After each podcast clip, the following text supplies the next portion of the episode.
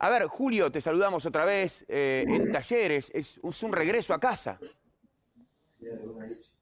Sí, sí, después de creo que casi 13 años, eh, regresar y ver cómo, cómo está el club, cómo, cómo ha crecido, es increíble y bueno, eh, poder disfrutar ahora también con este crecimiento del club, para mí es una alegría muy grande. ¿Y vos cómo estás? ¿Cómo te ves después del paso del tiempo? Bien, bien, bien, la verdad que bien. Eh, obviamente eh, más maduro, eh, he crecido mucho desde mi comienzo de talleres, por ahí del 2006, que tuve en primera hasta el 2010. un crecimiento muy grande, tanto en lo, en lo personal y también en lo, en lo futbolístico. Así que bueno, contento y con mucha responsabilidad y disfrutar también lo que es el momento del club. ¿Cómo, ¿Cómo se te dio esto de volver a la Argentina? ¿Te fuiste de Boca? ¿Fuiste, fuiste a Europa? ¿Por qué? ¿Por qué este regreso? Sí, sí, tuve, bueno, tenía contrato un año más en, España. Eh, la verdad que el año que tuve fue bueno, eh, tanto en lo, en lo personal, que tenía la gana de, de poder tener la experiencia de vivir en Europa, también de, de, jugar en Europa, he jugado casi 30 partidos, la verdad que me, sentí bien, pero bueno, eh, fue una decisión más que nada para, para volver a, al club que me vio nacer eh, en un en totalmente otro contexto de lo que era cuando me tocó estar a mí por ahí en el, 2000, en el 2006, pero fue algo más más que nada personal y la verdad que bueno, afuera se vive bien, todos los clubes la verdad organizados, pero bueno, como se vive el fútbol argentino es lo que más se extraña y eso es lo que me tomó mm, mm. Eh, la decisión de volver. ¿La idea es cerrar tu carrera en talleres? Y mira, firmé por tres años, ahora el mes que viene cumplo 34 y la verdad que me siento bien, eh, soy muy profesional, me cuido mucho, y la verdad que no estoy pensando eh, hoy por hoy en el, en el retiro, solamente trato de, pensar en el día a día y sé y soy consciente que, tengo todavía mucho tiempo para, para seguir jugando. Julio, eh, lo, acabas de decir, se extraña o, se vive de una manera especial el, fútbol en la Argentina. Y, tu opinión para algo que estamos debatiendo ahora es más que, más que autorizada. Te, te, te pusiste la camiseta de Boca y te identificaste mucho, y, más en el último tiempo, con, con el hincha de Boca, con la garra, y vos pateaste un penal decisivo, este, pediste patearlo aparte, para darle a Boca un, título local, después de una eh, frustración, si se quiere, en, la, en la, Copa Libertadores. Lo, lo uno con esto de cómo se vive el fútbol en Argentina, pero lo achico más todavía a cómo se vive el fútbol en Boca. ¿Cómo es esto de que los torneos locales casi que no valen o valen poco al lado de esa obsesión que es la Copa Libertadores. ¿Cómo lo viviste vos? Sí, lo, viví como siempre, como desde el primer día que me tocó eh, llegar a Boca hasta el último día que me tocó, que me tocó salir, con mucha responsabilidad, con mucho compromiso. Eh, sabemos lo que, lo que significa eh, la exigencia que tenés también en Boca. Nosotros veníamos de quedar afuera en una semifinal eh, con Santos y al poquito tiempo teníamos la necesidad y la obligación de, ganar el, torneo. Y bueno, justo se me da la posibilidad de, definir el último penal, salir campeón, pero bueno, era un sabor agridulce porque nosotros obviamente, como, como todo el mundo Boca piensa que es eh, la mayor obligación la Copa, la Copa Libertadores, pero bueno, internamente poder sumarle una estrella al, club con el platillo que tiene Boca, para nosotros eh, de puerta hacia adentro era una alegría muy grande. Julio, cuando vos te fuiste, fue, bueno, eh, la verdad que fue en medio de, una situación conflictiva, incluso para el puesto de lateral derecho, había una especie de, incertidumbre. Hoy, con Advíncula afianzado, con, con el chico Weigan, que fueron de alguna forma tus reemplazantes, ¿cómo los ves? ¿Tenés opinión de, cómo, de cómo se desarrolló el peruano en ese puesto? Sí, sí, me, gusta mucho al vínculo, la verdad que tiene mucha, mucha jerarquía, mucha trayectoria, ha jugado eh, muchos partidos importantes. Eh, creo que por ahí cuando llegó a Boca, por ahí le costó un poquitito, que es normal por lo que genera y por lo que es el mundo Boca, pero hoy lo veo bien, lo veo eh, muy afianzado y con mucha confianza en esa, en esa posición. Después el Chelo también, el Chelo ya conoce el club, ya lleva muchísimos años en lo que es eh, en el mundo Boca, como todos hablan, y cada vez que le tocó jugar a Chelo, el Chelo respondió, y bueno, esa, esa competencia interna que tiene Boca es muy buena, eh, le da mucha eh, competencia a cada jugador y es lo que eleva a cada uno estar siempre eh, en, el mejor, en su mejor momento, porque después, obviamente, al tener mucha competencia, tenés partido para jugar y tenés que ir, obviamente, demostrando, y eso es lo que también eleva el rendimiento grupal del equipo. Mm, Bufa, pasó mucho el tiempo, pero bueno, no hemos tenido la, la chance de charlarlo. En tu último partido sorprendió desde afuera, por lo menos, porque había sido clave en algunas definiciones por penales, tipo River, tipo Banfield, Copa Maradona, que vos no entraras para patear eh, un penal. ¿A vos también te sorprendió? Sí, sí, también me, sorprendió. Eh, me había sorprendido de, haber ido al banco contra Racing porque yo había jugado el partido anterior contra River, eh, me había sentido bien, eh, tuve la, la, suerte y el privilegio de definir también el último penal, venía con mucha confianza, pero bueno, era una decisión en ese momento de Miguel que obviamente eh, siempre se la, se la respetaba. Y bueno, también sí, obviamente que cuando ya se estaba por terminar el partido, los mismos chicos que estábamos haciendo la entrada de calor me decían, bueno, prepárate, Bufa, que vas a entrar para, para los penales. Y bueno, eh, después no pude entrar, eh, me tocó vivirlo de afuera y bueno, lamentablemente no pudimos pasar a la, a la final y bueno, fue, la verdad que fue duro. ¿Y crees que fue una decisión técnica o, que se estaba terminado tu contrato?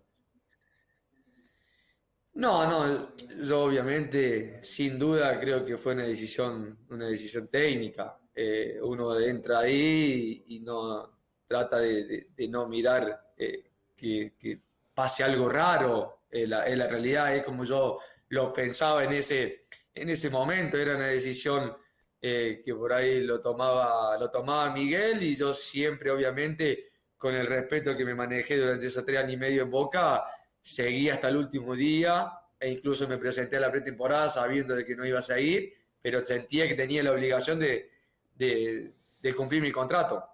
¿Hubo algún, hola Julio, hubo algún intento, alguna este, idea de San Lorenzo de traerte? Me vengo más al presente, porque esto fue hace poquito de San Lorenzo de traerte a, jugar otra vez al ciclón. Eh, tu, relación con los hinchas de San Lorenzo fue, variando del amor a, cierto, enojo por, por tu paso por Boca, estas cosas de la rivalidad, pero digamos, San Lorenzo es un lugar en donde yo creo te hubiesen recibido muy bien, sobre todo en un momento como este. ¿Cuán cerca estuviste de volver a San Lorenzo, si es que estuviste cerca alguna vez? Y si esto pesó de algún modo en la decisión de no volver a San Lorenzo. ¿Cómo está, Chavo? Mira, sí, sí, la, realidad es que hubo un ofrecimiento de San Lorenzo, eh, lo, hablé con Matías, eh, con Matías Caruso, eh, después, lo primero obviamente que le pregunté era el proyecto, cómo más o menos estaba organizado el club, obviamente que después el jugador empieza, o sea, asesorarse con, muchas cosas, pero bueno, eh, le di la prioridad de escucharlos a Lorenzo y a Talleres, más que nada cuando, cuando surgió la posibilidad de volver al fútbol argentino. Pero bueno, después hicimos una contraoferta, eh, no, ellos sabían de que no podían eh, ofrecer más de lo que habían ofrecido, le, le agradecí por el cariño que le tengo al club, si bien después con mi llegada a Boca o con lo que pasó, los hinchas, algunos estaban dolidos, que yo lo entiendo y le pido disculpas, pero obviamente que, que siempre tengo los mejores recuerdos eh, en el club. No se pudo avanzar en el tema de la vuelta de la vuelta ahora cuando salió mi nombre en, en San Lorenzo, pero bueno, también ellos están detrás de un, de un, de un presupuesto y, obviamente que lo tienen que respetar para, para que el club se acomode.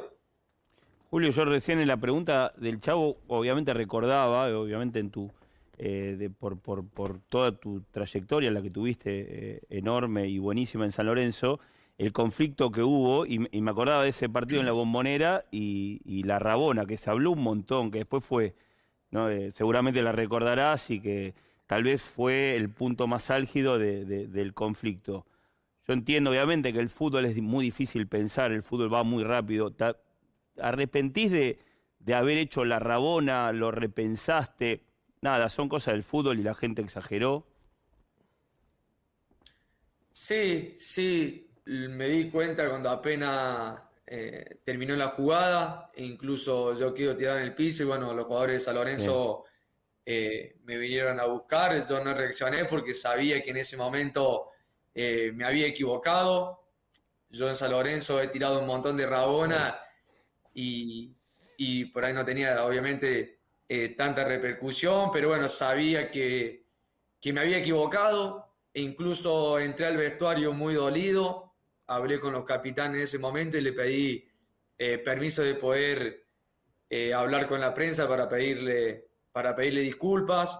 Al día siguiente hablé po- eh, con uno por uno de, de mis compañeros que estuvo ahí en ese partido. Ellos lo, lo entendieron, saben la clase de persona que soy. Lo hablé con los kinesiólogos, lo hablé con los utileros, con toda la gente, que tengo muchos amigos ahí en, en San Lorenzo para pedirle disculpas, que no fue un- una cargada de nada, pero bueno, sabía de que, de que lo que hice no estaba bien, por eso pedí disculpas y bueno, eh, obviamente que uno tiene que aceptar cuando hace las cosas bien o cuando las hace mal también para, para seguir creciendo como, como persona más que nada. Eh, Julio, eh, cu- cuando, bueno, te mando un abrazo, cuando te cambiaron la posición, recuerdo hace muchos años, eh, tus primeras declaraciones fueron, no, quiero volver a jugar de volante. Eh, Ya eso quedó, Con ya quedó, quedó de lado eso del, de, de Buffarini volante. Sí, sí, ese momento fue complicado porque, bueno, Juan, en un partido creo que jugamos con River Sudamericana, necesitábamos ganar y me pasó de, de lateral volante, hice línea de tres ¿Mm? y, y, bueno, me, me costó bastante eh, agarrarle la mano lo que era, ese- lo que era el, el tema del lateral. Eh, yo había declarado también algo como que no me sentía cómodo, eh, a Juan no le había gustado en ese momento la declaración, después puerta adentro hablamos y bueno, Juan me dijo en ese momento, una vez que vos le agarré la mano de jugar de lateral con la dinámica que tenés, con el recorrido que tenés, eh, vas a tener una, una linda carrera por delante y bueno, La tenés en la mesita de luz ahora. La foto la tenés en la mesita de luz de Juan. Me acuerdo siempre de, esa, de esas palabras de, de Juan y bueno, eh, uno en ese momento, viste, como todo jugador, piensa solamente en, uno y bueno, después pensándolo más en frío, con la trayectoria que tenía Juan, incluso que tiene, perdón, me dijo eso, me, dejó pensando y bueno, yo le seguí agregando más cosas, traté de mirar eh, muchos laterales, los movimientos, todo y bueno, ya hoy me encuentra más de 7, 8 años jugando de lateral.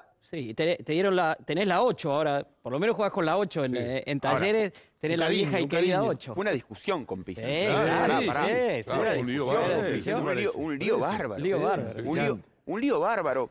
Eh, ¿A vos te trae Caruso al, al, al- Sí. al- a Ferro primero? No, no, Caruso San lo- No, no, Lorenzo. no. A San A San Lorenzo. Lorenzo. En un Lorenzo, momento Lorenzo. muy difícil, porque San Lorenzo peleaba, pe- claro. peleábamos por, por el descenso y la verdad que... Jugaba en una mitad de cancha con Ahora, por ¿cómo un ahí. entrenador, eh, Bufa, cómo un entrenador puede cambiar tu... No sabemos lo que podías haber sido como ocho, no lo sabemos, ¿no? Porque por ahí, qué sé yo, La eh, rompía la todo. rompía, no sabemos. Sí sabemos lo que sos como cuatro, Sí, sí claro, sabemos claro. lo que sos como lateral y, Claro. y- y- y la- las condiciones que tenés y la carrera que hiciste. ¿Cómo un entrenador te puede cambiar una carrera, no? Sí, sí. Y encima, en ese momento con Juan, que era la discusión, yo venía de hacerle un gol a Quilmes, le venía de hacerle un gol a Arsenal ahí de volante, entonces ya le había agarrado el gustito de, de estar cerca del área y bueno, de repente me pasa de, de lateral, pero bueno, después me ayudó muchísimo, me ayudó muchísimo eh, en el día a día, los movimientos, cómo cerrar y bueno, la verdad que, que estoy, estoy agradecido Juan, porque hay, hoy en día también hay muchos, hoy en día no se usa mucho lo que es el volante, volante por derecha, Claro. o el volante, volante vale, por izquierda, claro, como era Eh, la época de, ahora, te juegan la mayoría 4-3-3 con dos extremos, y los laterales hoy en día tienen mucha influencia con el tema de abrir la cancha o pasar en sorpresa. Pasa con el, con el huevo Acuña, el huevo Acuña en perro jugaba él por izquierda y yo por derecha. Y hoy los dos estamos jugando más, más que nada de lateral. Al Claro, Papu Gómez buen- le pasó, buen- al Papu. Gómez le pasó también con el Cholo ejemplo. Simeone. Con Simeone. Claro. Con el Cholo. Ujú. Eh, eh, claro, entonces ir, adaptándote, viste, a, a- a lo que el nuevo, el nuevo sistema y, y el fútbol obviamente que ha cambiado muchísimo, ha cambiado muchísimo. Es muy difícil hoy en día encontrar un, un volante, volante por eso como por ejemplo era Carlos Sánchez en su momento en River. Eh, Claro. Te puedo nombrar un montón. Hoy, te- hoy más que nada los volantes que tenían mucho recorrido, hoy la mayoría están de lateral. Ese puesto lo ocupó el lateral, sí. Eh, Julio, eh, Ese, ese, claro. hablando tanto de, de- de temas futbolísticos, esta semana se dio algo muy puntual que conmovió a casi todos, que es Carlos Tevez, técnico de Central. Vos fuiste compañero, ¿lo imaginabas entrenador a Carlitos? Sí, me pone, me pone muy contento, me pone muy contento, así que bueno, eh, aprovechar para, para felicitarlo, lo vamos a estar siguiendo ahí a Central, la verdad que con Carlos tengo muy buena relación, a mí en Boca me, me ayudó muchísimo, Eh, bueno, cuando él regrese de China, yo también regreso ahí a, de San Pablo, o sea, regreso, vengo de San Pablo a Boca y también me ayudó muchísimo Carlos, más que nada los primeros meses que también me costó la adaptación y bueno, verlo hoy eh, en la línea para afuera, como, como todos decimos, en alegría muy grande, porque al fútbol argentino tener eh, de esos tipos que le ha dado tanto al fútbol, tanto, pero tanto, y tenerlo eh, de nuevo, en este caso de técnico, le da mucho más prestigio, más prestigio al fútbol argentino, que el fútbol argentino es lo más, es lo más lindo que hay. Pero sí, ya lo vería, lo Ah, ¿lo veía veías? en el día a día, cuando, cuando daba las charlas, cuando estábamos entrenando, así mismo en un partido, él